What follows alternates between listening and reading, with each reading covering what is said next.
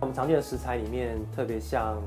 有带壳的一些海鲜类，比如说虾啦，或者是螃蟹类的。另外就是说，像头足纲的一些修更啊、蛤蟆都不行，呃，给给狗狗吃，因为基本上这些食物都可能会对对狗狗会产生一些过敏反应。另外就是说，像这些带骨的一些食材，像呃牛小排啊，或者是鸡腿啊，也不能给狗狗吃。有时候狗狗可能会吞到，会噎到。餐后的水果啊，有一些有核的也都不行，因为都能会噎到它的呃整个消化道。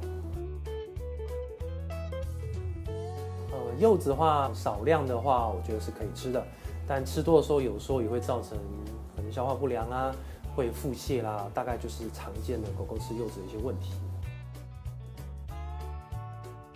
曾经有遇到一个个案，中秋节过后，这个主人带了一只法斗来我们医院，那那只狗狗一进来的时候，就发现它整个眼睛变得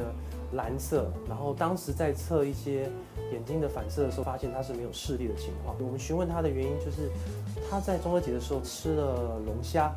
那造成了狗狗的身体产生过敏反应引起的免疫复合体的现象。那当时经过了两三周的治疗，我们给予了一些药物，最后让这只狗狗的眼睛再再度恢复的健康。但是就是告诉我们说，哦，这个海鲜的这些东西造成过敏的这些食材，不能给狗狗吃的。